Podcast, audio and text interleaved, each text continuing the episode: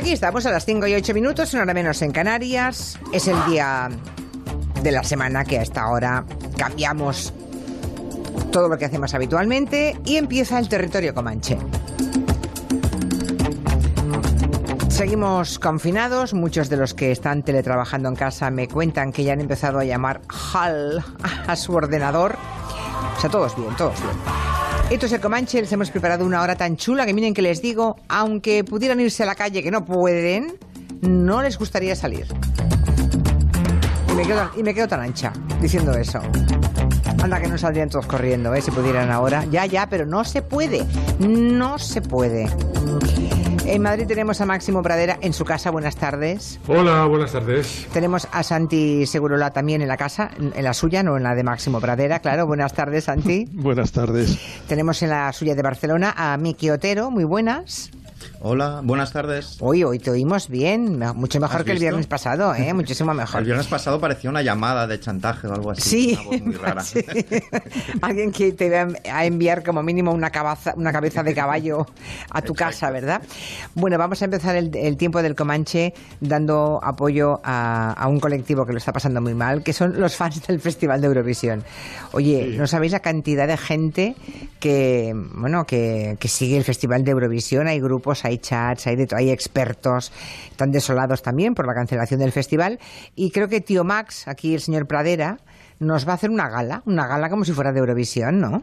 Sí, yo estoy preocupado por Maroto, porque sabes que Javier Maroto es el principal fan de Eurovisión de toda España. O sea, no sé si es Maroto, ¿eh? O... Sí, sí, sí. Sí, es, él. Ah, bueno, bueno, no sabía yo. Sí, sí, Maroto es súper fan del festival. Ya, bueno, hay muchísima gente. Yo creo que nos vamos destapando, ¿eh? Nos vamos yo, destapando. Ver, yo fui fan en la infancia y en la adolescencia, pero es que me da la impresión, no, yo creo que no miento, eh, si digo que el Festival de Eurovisión se ha ido horterizando desde que nació hasta ahora, ha ido primando lo visual, los efectos especiales y se ha ido deteriorando la parte musical.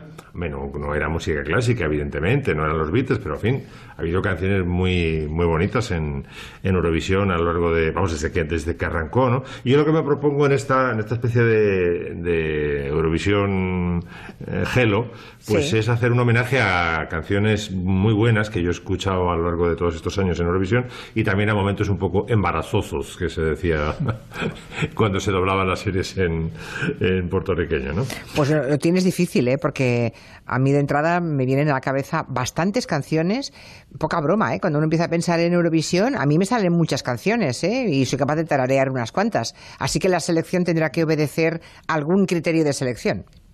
No, la bueno, selección las... deberá obedecer a un criterio de selección, está bien. La, la selección es, son canciones importantes para, para España y para el mundo en general, ¿no? Empezando por esta.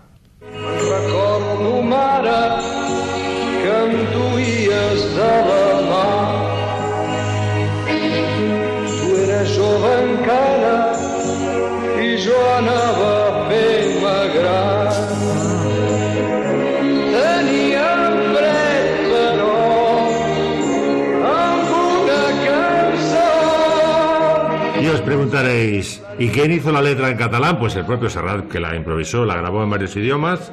Y bueno, está la famosa polémica que Julia conoce bien porque tuvo a Serrat contándosela en entrevistas a la carta, si no recuerdo mal, con Sabina, ¿no? Sí. Cuando explicó todo. Claro, el gran reproche que le hacían a Serrat no era que hubiera decidido cantar en catalán, sino que lo hubiera hecho eh, con tanta premura, ¿no? Él, eh, recuerdo que dijo, no, es que yo era eh, entonces muy inocente y luego estaba alejado de mi patria porque había empezado la promoción. Era bisoño, es la palabra que utilizó eh, Serrat en, en, su justificación, ¿no? Es que era un crío, Y- era, era muy eh, pequeño, eh, sí. Era muy pequeño, sí. Y Y se se dijo... armó. Eh, se armó. Bueno, le- se, se dijo, en las teorías conspiranoicas se dijo que le había untado banca catalana para que cantara en... Dijera Madre que, can- que iba a cantar en catalán, ¿no? Lo- sea como fuera, aunque hubiera cobrado, que vamos, que vamos, yo creo que está fuera de lugar, la jugada le salió muy mal porque estuvo proscrito durante años, no podía actuar, las radios no le sus canciones, no le contrataban en ningún sitio, se tuvo que ir a Latinoamérica, ¿no? A, desarrollar su carrera. Latinoamérica fue su gran eh, soporte, su gran flotador en aquellos años de crisis, ¿no? Y poco a poco le fueron, le fueron levantando el castigo. Yo era entonces una niña, pero recuerdo que no, yo no, ni yo ni, mis padres sabían que Serrat era, bueno, Serrat no existía como Serrat, vamos a entendernos. No sabíamos que el hijo de la señora Ángeles, que es así que era amiga de mi madre de toda la vida, de Dios, ¿verdad? Eh, dos emigrantes, una gallega y la otra aragonesa, que compartían pues muchas charlas, muchísimas charlas.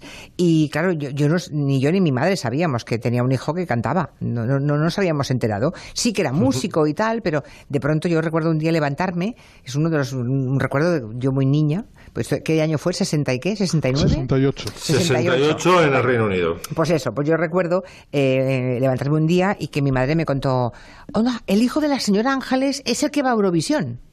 O sea que de pronto era el hijo de la señora Ángeles, claro. Y, y- y- aún, no había despegado todavía mm, su carrera, ¿no? Eh, él estaba ligado a- ¿eh?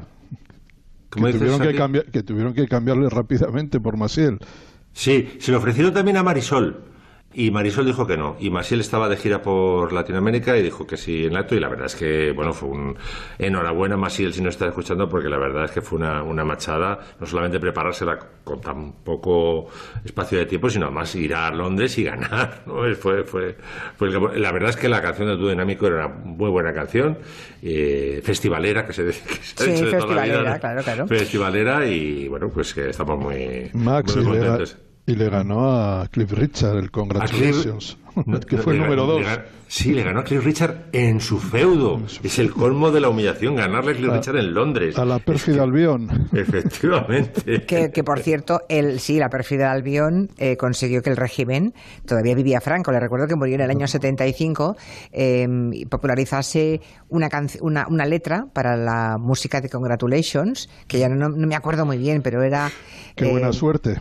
Congratulations, que, Que- eh, que- le diremos... congratulations, qué, Sí. qué buena suerte. Sí, sí, pero, pero había una letra específica Sí, que sí. decía, y les diremos a los ingleses que nos devuelvan Gibraltar, algo así. Ostras. Sí, sí, yo esa letra la he escuchado cantar a tararear Nos vinimos casa. demasiado Sí. arriba. Sí, sí, sí.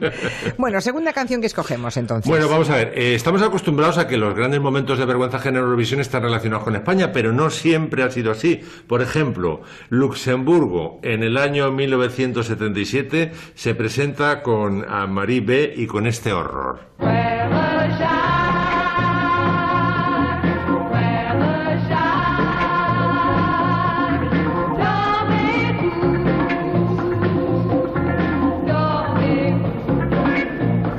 Así, una especie con una guitarra con guagua, como podéis escuchar, muy, muy. ¿Eso cómo muy- se hace? ¿Ese guagua con la guitarra se hace? Es con un, con un pedal, con un pedal que altera, sí, que altera la- la- las frecuencias y, bum, bum, bum, y hace, hace ese sonido. Pero es bastante bailonga, Max. Yo estoy aquí en pijama dándolo todo, ¿eh? Sí, pero fíjate, fíjate lo que hace con Fre- bueno, Ferrer Jacques, es eh, entronca con la, el Fray, Fray Martino Campanero, ¿no? Es una canción tradicional que han utilizado desde Mahler hasta, bueno, en Francia es súper popular, ¿no? Y lo que hacen es, mm, parten de la canción infantil, cogen a una cantante que era muy joven entonces, mm, la lolitan, ¿verdad? La- le ponen un, un toque picantuelo y le ponen una letra que voy a resumir, que os va a poner, de verdad, vais a pasar mucha vergüenza ajena cuando ver. os cuente de qué va la letra de Frere Jacques. Dice, su temática es controvertida, porque la protagonista, la que canta, defiende su mayoría de edad lanzando reproches a su hermano mayor, Jacques, como no podía ser, Frère Jacques, quien no le deja tener relaciones con sus amigos, ya que la considera todavía una niña. A la vez le pide que la cuide y que le proteja de los deseos de sus amigos, y al final dice a su hermano que duerma con ella. Toma castaña, cumpliendo así todos sus sueños. Madre Era un incesto como una casa, vamos. eh. Y con esto, bueno, que hicieron el ridículo. Los de Luxemburgo quedaron en puesto número 16 de, de 18 y se cubrieron de gloria. Bienvenidos a sus puestos. Para la tercera, y- para tercera y última de esta primera entrega, te habrás buscado a alguien que podamos cantar, no sé, algo que nos anime. Bueno, adelante, adelante mismo. Lo pongo desde el principio porque fíjate que sonidos más mágicos para volar. Sí, Ahí con un arpa, unos, unos arpegios de arpa. sí, Es que sí, sí. Era buenísimo todo, desde los arreglos al tema.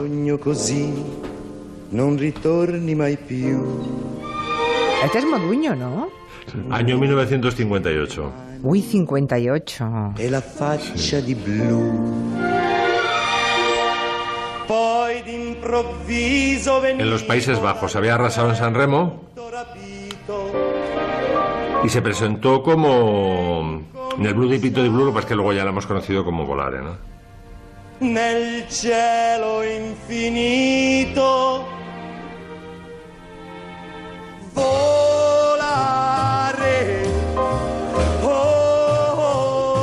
Un pedazo canción del cual, de la cual se han hecho mm, decenas y decenas de versiones y que en el, eh, la Congratulations Gala de donde se celebró se celebraron los 50 años de Eurovisión quedó como la mejor canción de Eurovisión. No ganó, quedó la tercera, eh, ojo. Quedó la tercera, pero ganó moralmente y bueno, luego ha ganado con el paso de los años hasta convertirse en una de las canciones más celebradas de Eurovisión, solamente eclipsada por Waterloo. Pero Esta- la votaron como esta- las Perdona, Dime. esta sí que es una canción para cantar en los balcones. Sí. Y, me- y invita al optimismo, volar. Sí. Y también invita al optimismo, eh, Santi, leer, como me acaban de mandar ahora, que en algunas eh, comunidades de España se empieza a alcanzar ya el pico de contagios y que ahora vamos a empezar a, Ojalá sea verdad. a bajar. Sí. A bajar, bueno. Sí. Bueno, bueno, bueno. Vamos a ver cómo está sobrellevando el deporte esta crisis, porque siguen los- es curioso porque siguen los espacios deportivos. ¿Hay Se- deportes? Se, sigue, se sigue, no, no, no hay, pero sin embargo el tiempo deportivo sigue estando ahí. No debe ser fácil mm, hablar en esos espacios ¿no? de deporte todo el tiempo, pero seguro que la gente vinculada al mundo deportivo pues tiene muchas inquietudes, ¿no? Bueno, Y- sobre todo con las cábalas, ¿no? Con el Claro. calendario y con estas cosas. Y ahora mismo que la, la Junta Directiva del Barça está más o menos proponiendo medidas de ajuste, es decir, que todo tiene que ver más con la economía de- que, que- con el deporte, pero bueno, así es la vida. ¿no? ¿Ajuste qué quieres decir? ¿Le están pidiendo a, a- Eh. a los jugadores más caros que rebajen la ficha? Pues más o menos eso es lo que acabo de oír, ¿no? Que piden, tienen, como me parece que 500 o no sé, cerca de 600 millones de, de- en salarios el Barça. Ya ha previsto un, un escenario malo de, pérdidas y quizá pidan un, un esfuerzo a los jugadores para que se rebajen un poco los salarios o para que los difieran. No lo sé, vamos a ver en qué queda, pero digamos que en, en- en este periodo de lo que se trata, en mi opinión, a veces muy des- desafortunadamente, es de establecer principios de calendario cuando todavía se está desangrando el mundo. Me parece una cosa terrible. ¿Y ya están, y ya están de verdad con el calendario? ¿Sí? No, no, Ah, yo bueno. creo que quieren, pero- no, bueno, que queremos en tal fecha, pero son eh, voluntarismos, en mi opinión, inaceptables. Lo, lo digo, yo creo que las organizaciones del fútbol, de los Juegos Olímpicos, tienen que trabajar en lo suyo, establecer calendarios virtuales, pero también creo que tienen que tener un sentido de, de- no lo sé, vamos a llamarlo de sensibilidad, porque parece como que está en una burbuja, como que es un mundo al que no le afecta esto, le afecta clarísimamente. Por ejemplo, eh, Julia, los Juegos Olímpicos, que a, a día de hoy todavía estemos con la duda de si se van a celebrar o no se van a celebrar. Pero si faltan 100 días para, Para Tokio. 120 o 125 días, no sé cuántos días, Muy poco, pero, sí, pero poco nada. más de 100, sí. Además es que es que empiezan el 24 y terminan el 9. La gente no cae en paracaídas el 24 de julio sobre Tokio.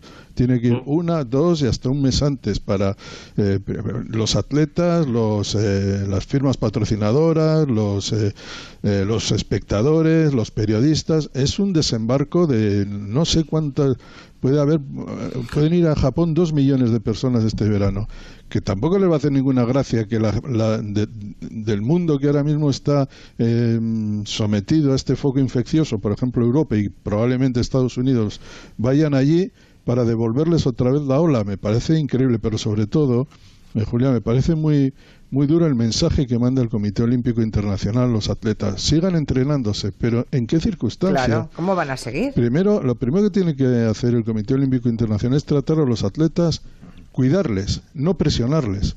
Segundo, hay que considerar que los atletas, como los actores, como eh, los cantantes de ópera, como los músicos, son ciudadanos y antes que nada son ciudadanos y se tienen que ajustar a las normas que exigen que todos los ciudadanos estemos donde estamos, en nuestras casas. Y eso es así, parece mentira que no lo entiendan. Y es que lo último que yo creo que preocupa a esta sociedad es el número de, medallas que va a sacar España o Italia en los Juegos Olímpicos de Tokio. Si no tiene que sacar ninguna, ninguna, pero sobre todo lo que yo creo es que no se tienen que celebrar estos Juegos, por lo menos en estas fechas. Pero tú crees de verdad, pero tú crees de verdad, Santi, que hay alguna posibilidad de que se hagan los Juegos de Tokio. Bueno, el mensaje de Thomas Bach, el presidente, es seguimos adelante. El, el mensaje de, de Abe, el primer eh, ministro japonés, es seguimos adelante. El, el mensaje de eh, Juan Antonio Samaranch Salisach, hijo de Juan Antonio Samaranch, vicepresidente del COI, el viernes pasado era los juegos se van a celebrar sí así, sigan entrenándose. ¿Pero qué es esto? ¿Estamos locos? Yo tengo mi propia teoría. ¿Cuál? Pues mira, yo parto de la base de que el dinero siempre sabe más que nosotros. El Mobile World eh, Congress se canceló, a pesar de que bueno, las autoridades, tanto internacionales como las catalanas, decían que no había peligro, se levantó entero porque bueno, los, los grandes popes ya sabían que venía una epidemia de coronavirus que no era ninguna broma. ¿no? Y es su contrario, ahora nos encontramos, por ejemplo, que Roland Garros en, eh, que se va, ya se ha cerrado para finales de septiembre, se va a celebrar sí o sí.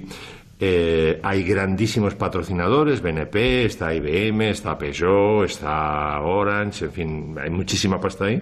Y yo estoy convencido de que, bueno, pues que el dinero sabe cosas que a nosotros no nos trasladan y saben la curva que va a hacer la epidemia y que en, en septiembre se va, los grandes millonetis franceses y no franceses se van a poder sentar con toda tranquilidad en la pista central de Roland Garros. Yo no Esa- creo esa teoría, yo creo que no saben nada, que no saben, saben lo mismo que los demás, tendrán alguna información algo más privilegiada, pero yo veo al presidente de la Comisión Europea eh, que tiene que negociar el Brexit eh, tiene coronavirus, veo que eh, ministros, primeros ministros, eh, miembros del gabinete tienen coronavirus, empresarios, eh, todo el mundo.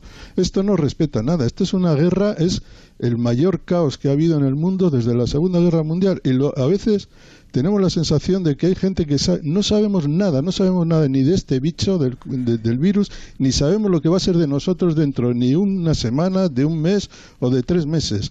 Y podemos eh, especular con calendarios, podemos especular con vacunas, pero la realidad es que los, deco- los deportistas están en casa, no se pueden entrenar, mejor que no se entrenen en las condiciones en las que al- algunos quieren que se entrenen, porque eso es dar mal ejemplo, es una situación de excepcionalidad que la sociedad no puede permitir y, me- la- y- y- y estamos en una situación que obliga a mirar en términos sociales, no en términos excepcionales para unos pocos. Y además, ¿en qué condiciones se van a competir en los Juegos donde la mayor parte de los atletas del mundo están en unas condiciones muy inferiores a los de otros, por ejemplo, del lado asiático, que están en, mejores, en mejor situación? Hay una asimetría total. Ah, es que eso- sí. es una cosa verdaderamente terrible. Entonces, es, es que además creo que celebrarse los Juegos sería muy malo para los Juegos. Puede que sea su puntilla. Aplazarlos para otro año, no lo sé. Será difícil, hay calendarios, hay... hay eh, Eso iba a preguntarte, Santi. Eh, pongámonos en el escenario, porque a lo mejor estos señores son eh, los de la orquesta del Titanic a bordo, ¿verdad? Totalmente. Lo es el, son. ti- el titular. El COI es la orquesta del Titanic. Vale, de acuerdo, pero eh, ellos no lo saben todavía, pero nosotros presumimos que eso no se va a celebrar. ¿Esto cómo se puede arreglar? Es decir, porque para dentro de cuatro... ¿Dónde, dónde toca dentro de cuatro años? En Los Ángeles. En Los Ángeles. Bien. ¿Qué, qué puede ocurrir? ¿Que todo se posponga? ¿Que todo corra? ¿Que se celebren dentro de un año? Claro, Julia, es que estamos pensando en la economía, ¿no? Claro, lo- los, los japoneses han invertido en realidad cerca de 40.000 millones de euros por estos Juegos Olímpicos, por tres semanas. Es una barbaridad. Y el Comité Olímpico Internacional estaba esperando unas ganancias, no sé, de 400, eh, eh, cua- eh, 400 millones de euros. No lo sé. Estamos hablando de términos, eh, de, de figuras muy grandes. Pero, y claro, tienen que. Ahora se les desmonta el calendario, no saben cuándo lo van a cuándo se van a celebrar y chocan con otras competiciones, con la Copa, eh, con la Eurocopa del año que viene, que ya la han aplazado de este año a la siguiente, con las ligas profesionales, con la NBA, pero eso lo tienen que arreglar, lo tiene que arreglar el mundo del deporte. No tienen que entrar a patadas. Yo, por ejemplo, el mundo del fútbol, que está muy enfrentado, la UEFA con la FIFA, porque tienen intereses diferentes, intereses de poder, al menos han tenido en este caso la dignidad de llegar a un acuerdo y la FIFA ha permitido que eh, la Eurocopa de este año, que se tenía que celebrar en junio, se traslade al año que viene. Me parece que eh, ese es un acuerdo que se debe mantener en todo el mundo del deporte, llegar a pactos, pero no entrar en, en discusiones de lo celebramos pues como lo celebramos, pero si estamos a finales de marzo, para primeros de julio, tenía que estar ya más que solucionado los Juegos Olímpicos de, de Tokio, porque ya tenía que estar toda la infraestructura, todo puesto. Y la impresión que tengo es que siguen tapándose los ojos esperando que ocurra un milagro. No va a ocurrir un milagro. Pero también eh, podemos suponer que los próximos juegos, sean cuando sean, sí serán en Tokio. Lo que no me parece factible es que se salten a Tokio y vayamos a Los Ángeles directamente, ¿no? No, evidentemente. Porque desde luego han hecho un esfuerzo enorme, desde luego los Eh, japoneses. Ya para te digo, esto. 40.000 millones de euros. Claro, por eso, ¿Eh? por eso, no es ninguna broma. Y- pero evidentemente es una situación de emergencia. Eh, solo ha habido tres ediciones de los Juegos Olímpicos que no se han disputado. Una en 1918, Primera Guerra Mundial, otra en 1940, que por cierto le tocaba a Tokio, Segunda Guerra Mundial, 1944, que no le tocaba a nadie porque no se decidió sede, y 1948. Yo, la impresión en términos metafóricos, y aquí termino, es que si se celebran estos Juegos Olímpicos, tal y como pretende el Comité Olímpico Internacional, es como si se celebraran unos Juegos Olímpicos un mes después de la caída de Berlín en 1945. Imposible. Sí, a mí también me parece francamente imposible, pero mm, no sé. Eh, igual. María Neira, la, la directora de, De la Salud. Pública de la OMS, ha dicho que en cuatro semanas eh, no está la vacuna, pero hay una- un medicamento para curar. No sé, yo no lo veo tan tan negro y tan imposible. Pero igual soy el típico iluso, el típico gilipollas, vamos. Yo lo único que veo es que, yo que- lo único que veo es que en España hay 20.000 afectados, que en Italia hay 40.000 afectados, que las cifras se disparan en todos los sitios y que eso es lo prioritario, atender a la sociedad y atender a- y parar este esta hemorragia como sea y, de- y enfocar todo el esfuerzo hacia eso, no hacia el, el circo financiero deportivo que nos eh, plantean. Está claro. Bueno, a la vuelta de un par de minutitos que nos tomamos ahora para ir a lavarnos las manos, porque hay que lavarse las manos. O sea, ustedes no crean que aquí empezamos a las 3 y hasta las 7, no, no. De 3 a 7 yo me las lavo como 8 o 9 veces, ¿eh? No, no. Yo me voy a estirar y me voy a duchar. Vale. Yo cada 10 minutos me las lavo, ¿eh? Eh, mis manos parecen frigopiés ya. Ya, ya. Sí, rosas yo ya. también las tengo arrugadicas. eh, Ya me han quedado. Sí, sí, tengo los deditos así como arrugaditos de la puta. Bueno, que hacemos una pausita de nada y a la vuelta mi quiotero nos va a dar una, una sinfonía de canciones dedicadas al día a día. Es eso más o menos, ¿no? Sí, más o menos es eso, sí. ¿Estás en pijama, mi quiotero? Mm, en- Llamémoslo chándal, si queremos. No, chándal no. Estoy en chándal, estoy en chándal. Pero os- vamos a ver, queridos míos, ¿os seguís arreglando todos los días como si tuvierais que salir a la calle? Es que es muy importante No. esto, ¿eh? Yo tengo que reconocer que ayer y anteayer me puse camisa y realmente ya peligraba mi salud mental y pensaba que hoy me pondría traje directamente y he vuelto, he reculado y he vuelto al, al, Al chándal. chándal. Ya, Yo he decidido que sí, que hay que... Es más, creo que me arreglo un poco más de lo que hago Sí, señor. ¿Y tú, Máximo Pradera? No, no, yo voy eh, acochinado todo el día. Tú vas perreando por los sofás. Pues hay que levantarse, hay que ducharse. Los que os afeitáis cada día, que de los aquí presentes, creo que los tres sois de afeitarse cada día, ¿no? Sí, porque somos de barba cerrada todos. Eh, son, son unos hombretones de, de esos que coges una cerilla y pa' qué las prisas. O sea, te enciendes un puro con eso. Bueno, pues que los que sois de encender. Ay, digo encender, madre mía. Los que sois de afeitar hay que afeitarse. Eh, hay que depilarse las cejas, porque algún pelo sacaréis de los mal colocados, ¿no? No iréis por Yo- ahí como Fernando Simón, quiero Nah, decir. para eso somos como los ingleses, nos gusta tener las cejas revueltas. Os voy a revueltas. contar mi fórmula secreta para soportar la cuarentena, que no es precisamente asearme ni afeitarme, es me he comprado un trampolín. Es decir, una mini cama elástica, ¿Cómo? porque dice, sí, la NASA dice que la mejor forma de, de estar en forma física es rebotar y rebotar y rebotar. Y, Yo, bueno, yo no pues, voy, yo no he ido tan lejos, pero tengo que reconocer que me doy paseos por el pasillo y estoy contemplando ponerme la gabardina para dar los paseos, como si fuera por la calle. Máximo debe vivir en un piso de, de- de techos altos, porque Claro, claro. O sea que una cama elástica, vale. Ahora, voy- ahora, ahora voy a subir a- al Twitter de Onda Cero para que veáis que no es La foto de la cama elástica. No, vale. foto de la cama elástica, el informe de la NASA diciendo que es lo Ah. mejor que puede hacer un ser humano cuando tiene que recuperar hueso, tiene que recu- recuperar músculo, y cuando está forzado la inactividad, como estamos ahora en cuarentena, lo mejor que puedes hacer es rebotar. Bueno, lo dicho, diga lo que diga Máximo Pradera, que está acochinado, como él mismo ha confesado. Lo mejor es levantarse por la mañana y ponerse, hombre, no digo la corbata, pero sí a decentarse y arreglarse, sobre todo si uno está acompañado, ¿no? Eh, y hacer como si fuera un día normal, es que si no sería tremendo. Yo también me perfumo todos los días cuando empiezo el programa. se nota además. Y no me, no me ve nadie. Lo olemos desde aquí. Y toda la vida de Dios, cuando vengo al estudio a las 3 para empezar, un poco antes, siempre, aunque nadie me vaya a oler, yo me pongo perfume y me pinto los labios, claro, porque hay que empezar. Y pues eso mismo. Bueno, que hacemos una pausa de dos minutos y vamos con lo de, lo, lo de las músicas para cada día de la semana.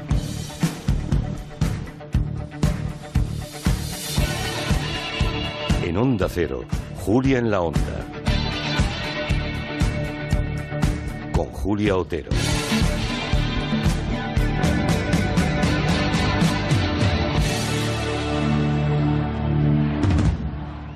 Puedes pasar las mañanas de tus fines de semana dedicado al bricolaje.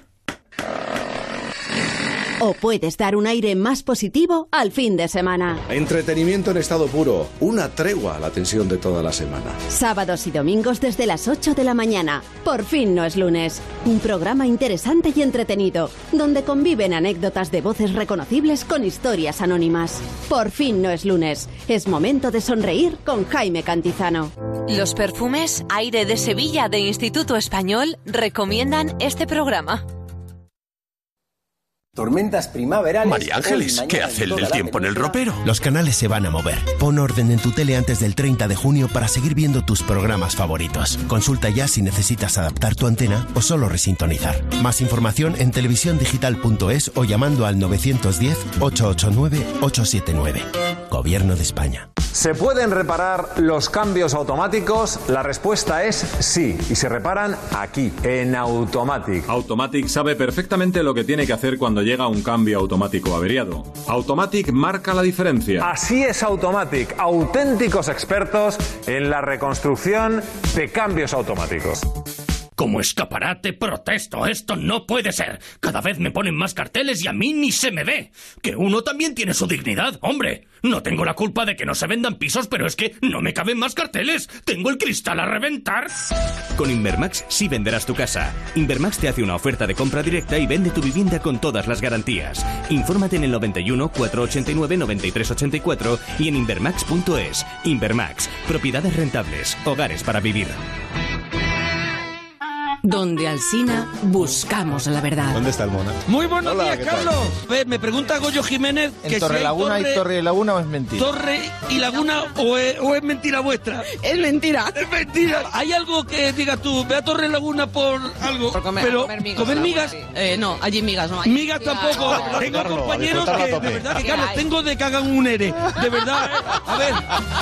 Preguntas directas sobre temas del momento. Oye, ¿calcetines para dormir? No. ¿Vas con los pies sueltos? pregunta es Sí.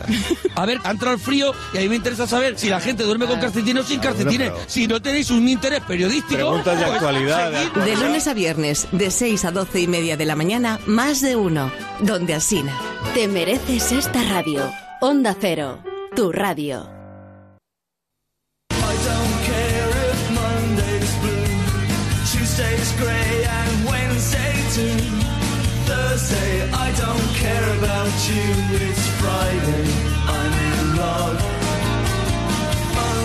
Esto es Onda Cero.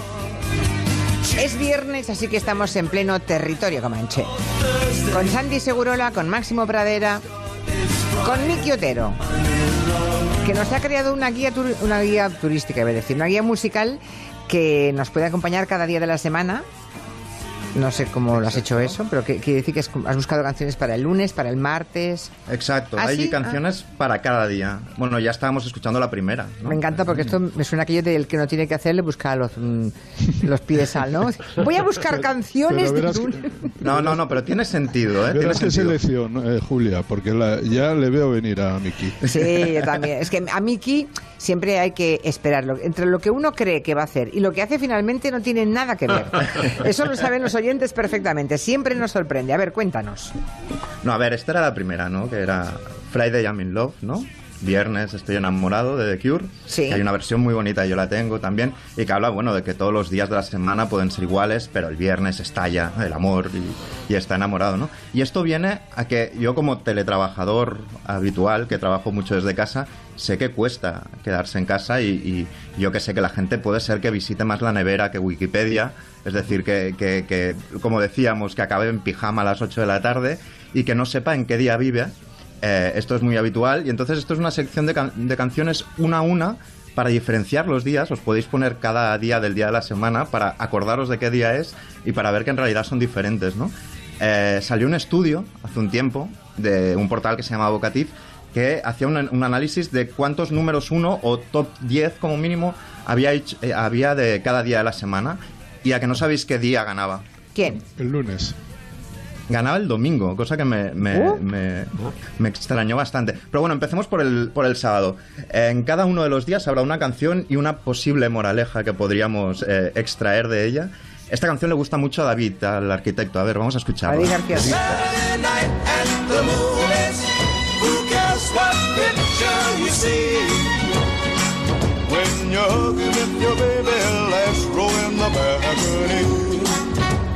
Esta canción de qué nos está hablando? De ir al cine el sábado por la noche, ¿no? Sí. Eh, pa- pa- parece bastante cruel eh, dada la situación, ¿no? Porque no podemos salir ni ir al cine. Pero si nos fijamos en la letra, lo que dice es que, bueno, que lo que hace es vestirse bien, cosa que es el consejo que hemos dado, ir a buscar a su chica, y entonces cuando llega al cine dice, ¿qué importa la película o venir al cine si nosotros nos sentamos a escondidas y puede estar contigo, ¿no? Y dice, ¿qué importa el cinemascope, el tecnicolor? ¿A quién le importan las actrices de Hollywood eh, ligeras de ropa? Lo importante es que estoy contigo, ¿no? Y eso es algo que creo que nos podemos aplicar, ¿no? Podemos aplicar esta canción a estar en el sofá con Netflix y con quien nos importe de alguna manera, si lo tenemos, y si no, con una videollamada. Y aunque no podamos ir al cine, nos dice la canción que podemos eh, quedarnos en casa y, y vivirlo de alguna manera, ¿no? Vale, compramos El- la moraleja del ¿os sábado. o no? Sí, sí, sí, sí. Bueno, a la fuerza orca, Ahora el querido domingo. mío. Sí. Y David y nuestro arquitecto de cabecera David García Senjo que está a, a la escucha dice que sí, que tienes toda la razón. ¿Eh? Vale. Muchas gracias, David. Vamos al al domingo. domingo. Va. que tiene 30 hits, ¿eh? Brings the dawning.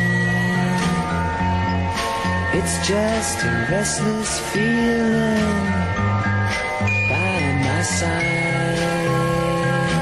¿De verdad hay 30 hits que hablan del domingo? 30 en el top 100 de, de más vendidos. 30, 30 es el, el día que más hits tiene. eh, cosa que yo no me esperaba. Yo me esperaba sábado o, o viernes, ¿no? Sí. Esta es Sunday Morning de la Velvet, que, de la Velvet Underground, de Lou Reed y de Nico haciendo los colos, que es un ritual en mi casa ponerla los domingos por la mañana. Aunque en realidad explicó Lou Reed eh, que fue un encargo de Andy Warhol, que le dijo que escribiera una canción sobre la paranoia. Eh, y como digamos que ellos volvían bastante tarde en la madrugada del sábado al domingo a casa, era un momento de la paranoia para ellos y escribieron esto que dice, el mundo te va detrás, siempre, siempre hay alguien que te mira. Pero la moraleja de esta sería que a pesar de la paranoia, digamos, que vivimos estos días, se puede reconvertir de- en, en algo más o menos bonito o incluso luminoso como esta canción. ¿Que me compras este segundo, Julia? O- Va, venga, va, sí, también, también. Lunes. A ver, ¿qué encontramos para el lunes bastante. Monday. Monday Monday de los Mamas and the Papas es Hombre. una canción que dice que el día el, el lunes es el mejor día de la semana, cosa discutible bastante. Luego está Blue Monday de New Order, que es una carta de despecho, pero a mí la que me gusta bastante y que tiene una buena historia es esta, de Boom Tracks, de Boomtown Tracks.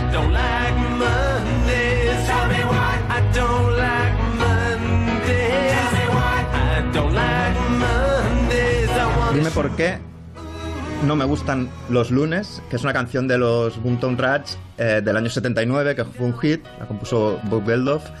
Y la historia es muy curiosa porque es, eh, dime por qué no me gustan los domingos. Es porque está basada en un hecho real de una chica que hizo la típica matanza en instituto. eh, y entonces los, los periodistas, cuando le preguntaron por qué lo había hecho, entró con una escopeta y mató a un montón de gente.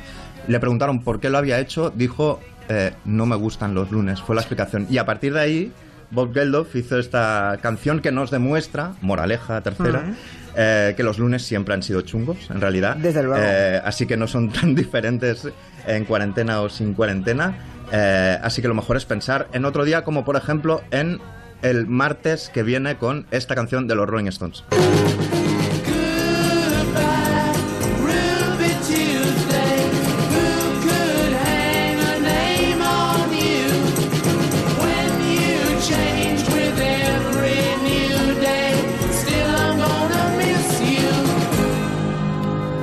Tuesday, o sea, es decir, martes de Ruby, que era el sobrenombre de una novia que tuvo Keith Richards, el guitarrista de los Rolling Stones, que como dice la canción iba y venía, nunca sabía dónde estaba. eh, y digamos que cayó en una espiral un poco autodestructiva y él le ¿Has visto compuso ya, convirti- Mickey, Mickey, el chiste Sí. de Keith Richards, que va a ser el ¿Qué ha dicho? 2024 el único superviviente de, sobre la Tierra? Que nos De va la a Tierra, desde. Sí, hay un meme Ya, con si que Richards en apostar por 2024 tomándose un, hay un, un whisky y dices el único hombre vivo sobre la Tierra. ya. Yo veo formando un dúo, rollo dúo dinámico con, con Jordi Hurta- Hurtado. Jordi Hurtado y Keith Richards, ulti- la última banda del planeta. Está dedicada a esta chica, que, que era esta novia, eh, y lo convirtió, digamos, en esta, en esta cosa tan bonita. Eh, el- y la moraleja sería que, bueno, Ruby Tuesday y esta chica podía ir y volver, que es lo que en realidad pasará con toda esta situación. Y miércoles vamos a escuchar ¿eh? a los Royal Watchmen.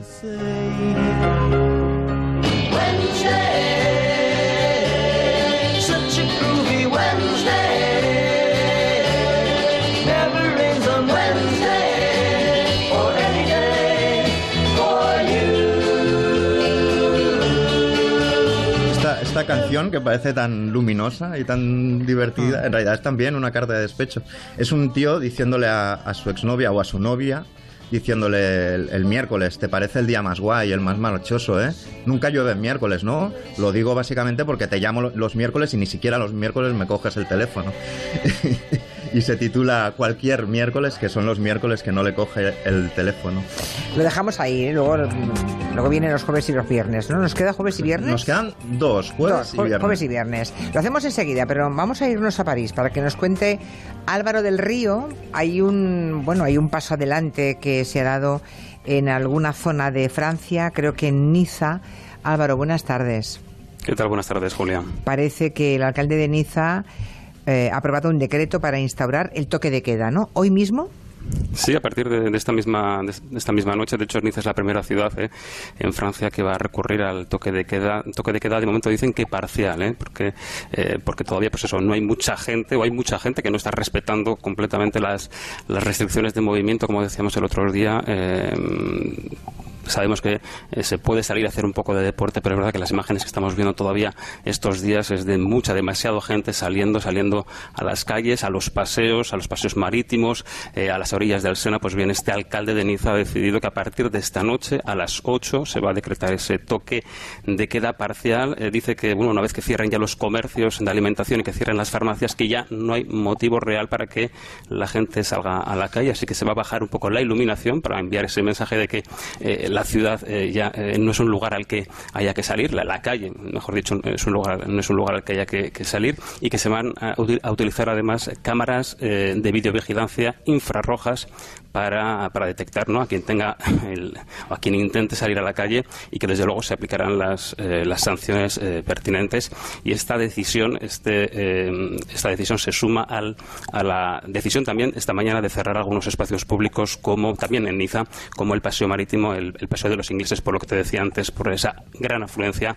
o, en fin gran afluencia respecto ¿no? a las restricciones que se han aplicado de, de gente eh, que utiliza como pretexto eso el salir a, pasear aprovechando que se puede salir hacer un poquito de deporte Y en París, eh, sabemos que en Niza habrá hoy toque de queda porque lo ha decretado el alcalde. Y en, en París, eh, de momento, no se ha tomado ninguna medida. En París toque de queda no y de hecho el ministro del Interior acaba de decir en una rueda de prensa eh, que no se lo plantean de manera generalizada pero que sí aprueban que de manera local cada alcalde pueda recurrir a, esta decisión. En París de momento lo que se ha tomado o la decisión que se ha tomado es lo mismo que han hecho en, Niza con el paseo de los ingleses, con el paseo marítimo, pues aquí se ha decidido cerrar las orillas del Sena, eh, también algunos espacios públicos al aire libre eh, como mm, la explanada de los inválidos, eh, los jardines de, de Marte, que son lugares abiertos al público con jardines y que pues eso, ah, digamos que atraían demasiada gente todavía y también se van a incrementar los controles concretamente este fin de semana en las estaciones de tren para evitar eh, que los parisinos eh, tengan la tentación de, de marcharse a pasar este confinamiento a casa de sus familias o a casas que puedan tener en la playa o en el claro. campo. Por cierto, la semana pasada, el domingo pasado, fueron muy sorprendentes, mm, en parte porque van con un cierto retraso respecto a nosotros, ¿verdad? Pero fueron aquí muy llamativas las imágenes de los mercados típicos parisinos al aire libre, con muchísima gente eh, junta, comprando de parada en parada. ¿Se han prohibido los mercados al aire libre para este domingo? Pues eh, no, y de hecho es que los mercados eh, al aire libre eh, están el fin de semana y dos veces por semana también, ¿eh? en diferentes barrios de París.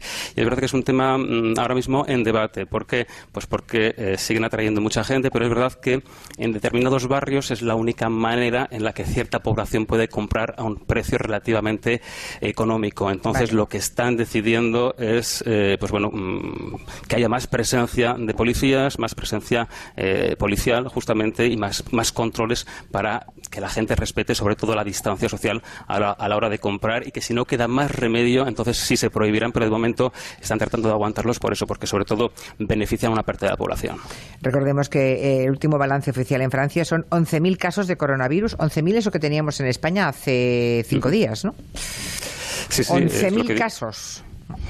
El lunes, creo que el 11.000. lunes, creo que el lunes cuando empezamos el lunes no teníamos todavía 11.000 casos. O sea que no van ni siquiera cinco, una semana por detrás, van menos días por detrás de, de España. Álvaro del Río, gracias por esa última hora desde, desde Francia. Buenas tardes. A ti Julia, buenas tardes. Un día tendríamos que hacer un, un eterno gabinete, eh, le digo a, a Máximo, a Santi y a Miki, de por qué si no nos por qué si no nos obliga no no un, un gabinete quiero decir un gabinete eterno o sea o, o quizá reflexionar cada uno para nosotros mismos por qué si no nos obligan si no nos multan si no tenemos miedo a la autoridad no hacemos caso cuando en este caso es tan claro lo que estamos intentando. Cuando las imágenes desoladoras de hospitales colapsados, por ejemplo, en Italia, ya las ven todos los días los franceses y los españoles, ¿no? ¿Por, Hay- por qué? Yo creo que hay una responsabilidad eh, política, desde luego, pero hay una responsabilidad personal. Creo que nos, estamos suficientemente bien informados como para no tomarnos ni medio segundo a la ligera lo que está ocurriendo.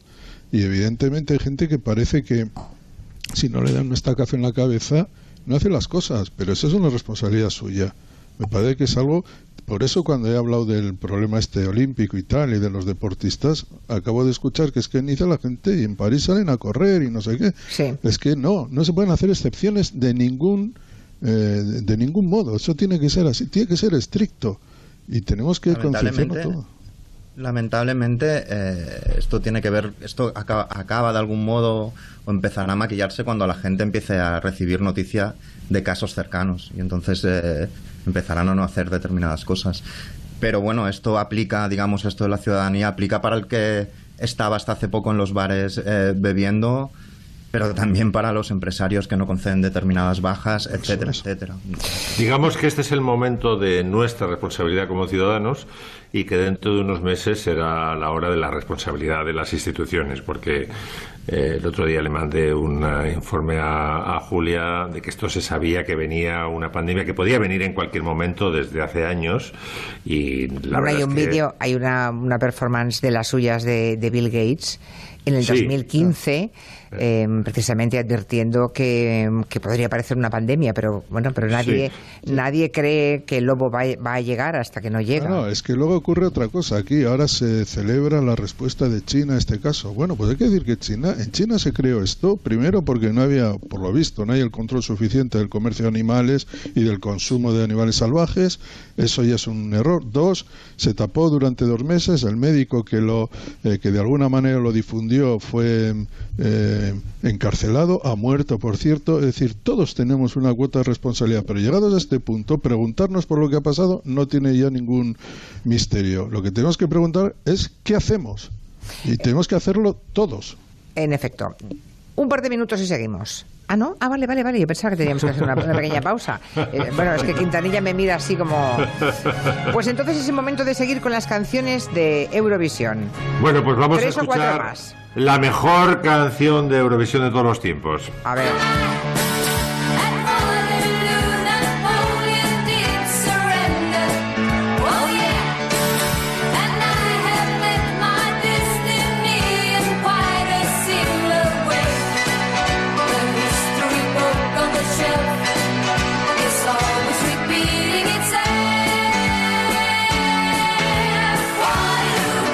Cuarteto ABBA, que eran dos matrimonios, como sabéis, y que no se habían comido un colín hasta que no actuaron en el año 74 en, en Londres, me parece que fue, sí, en, en, en Brighton, no en Londres, en Brighton, y que además estaban mal vistos en su país, porque Claro, estamos en el año 74, está la dictadura de Pinochet, está, me parece que ya los Palme en el poder, eh, o por lo menos a punto de ascender, y entonces esto se ve como muy hortera, muy capitalista, estos que van con trajes glam, mm, como medio astronautas, que representan un poco el, lado más frívolo de la sociedad. Nosotros somos suecos, estamos a la vanguardia de, la izquierda y, en fin, no, no, no nos gustaba. Entonces, por ejemplo, eh, el año anterior, esto es, cuando triunfaron fue en el 74, en el 73 se presentaron al, digamos, al festival de preselección que había allí en Suecia y eh, se llama Music Festivalen y no se comieron un colín. Se presentaron con una canción que se llama Ring Ring que luego fue un éxito comercial pero no como que los, a los suecos les daba vergüenza digamos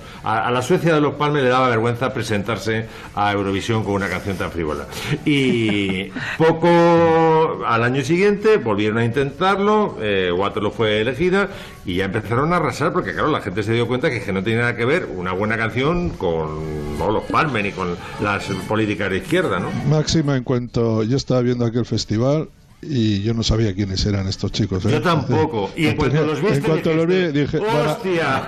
sí, sí. ¿De dónde han van- salido estos tíos? van a arrollar. Exactamente, es que es una energía lo que mete Waterloo. y Wyoming, ten, Sí, no, sí, 12, sí, 12 points. Pues en, el, en los 70 o principios de los 70 no les gustaría a- al régimen, digamos, sueco, a- al establishment sueco, a las élites, pero ahora menudo provecho le sacan, ¿eh? Ya sabéis que tienen Sí. incluso museo, ¿no?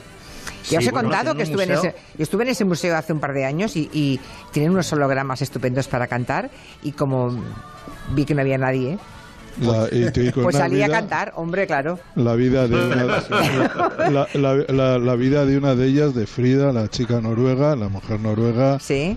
no ha sido fácil, ¿eh? porque ella es hija de una madre soltera, Ujú. es, es hija de un eh, eh, soldado alemán Correcto. eh, que, Sí. tuvo- que se Es hija de. Himmler, en realidad es hija de Himmler, Santi. Porque era un experimento, el, el Leber, Lebersborn, me parece que se llamaba, para crear una raza aria superior. Eso es. Sí, y no, no fue fácil para ella la infancia. Ya, ya. Bueno, pues... Esto es la única noruega, se tuvo que ir a Suecia porque en Noruega los aborrecían a todos, porque el- el- la unión de, como dice Santi, del soldado alemán, del sargento alemán con la noruega era voluntaria, es decir, había mujeres que pensaban que les compensaba, o no sé si les daban dinero incluso, el, el unirse a un, eh, meterse en este experimento ¿no? de, de Himmler. Y claro, cuando acabó la guerra, eh, derrotada Alemania, pues tuvieron que salir zumbando y se tuvieron que ir. La madre, que murió al poco tiempo, la madre de, de, la, mo- de la morena, Frida, creo que es. Frida, Frida. Y bueno, tardó mucho tiempo en ser perdonada por, por simplemente por, por ser, tener estos orígenes, ¿no? Otra más, venga. Bueno, ahora he traído un popurrí de, de momentos, digamos, eh, eh, no de vergüenza ajena, pero di- momentos difíciles para España. Y. Países clasificados en primer lugar. Yo voy a pedir por favor a Mr. Brown que sea él quien me diga exactamente los vencedores de este año. No, vous, vous devez les lire l'un après l'autre parce qu'il y a quatre. Laura Valenzuela en Madrid, año 69. No se cree que haya cuatro ganadores de Eurovisión. Le hace repetir al representante de la UER. Esto es el cero patatero de Remedios Amaya.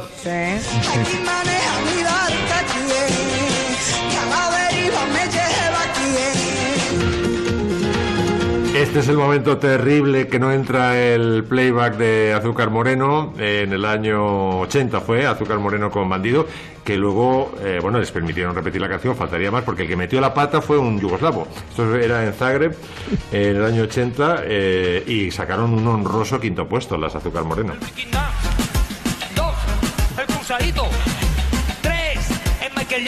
esto sí es un momento de oprobio Sí, español esto fue un momento de vergüenza total. ¿eh? muy muy muy muy vergonzoso. Solamente tú. No te doy tu dinero. Este es el momento John Cobra.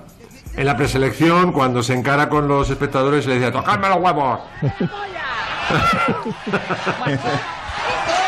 Silencio, por favor. Silencio, por favor. Lo que has hecho hoy aquí te descalifica, yo creo que para siempre.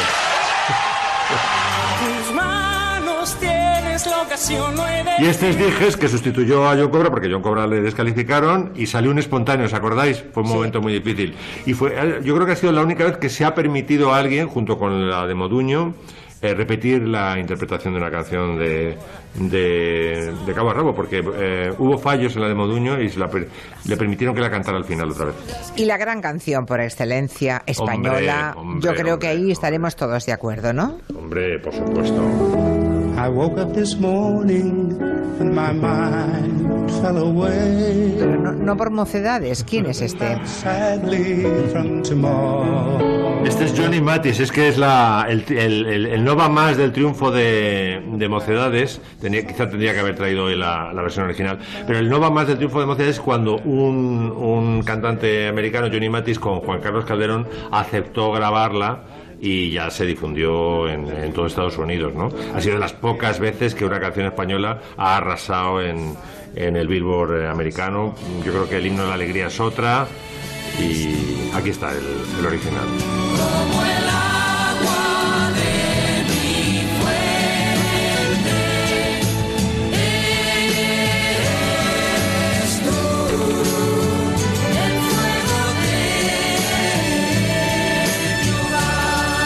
Bueno, pues al fuego del hogar, que no con la calefacción más alta, que alguien nos preguntaba en la primera hora si eso de subir la calefacción es uno de los bulos que puede venir bien para matar el virus, que no, que no, que no. No, no. Que, que no, por favor.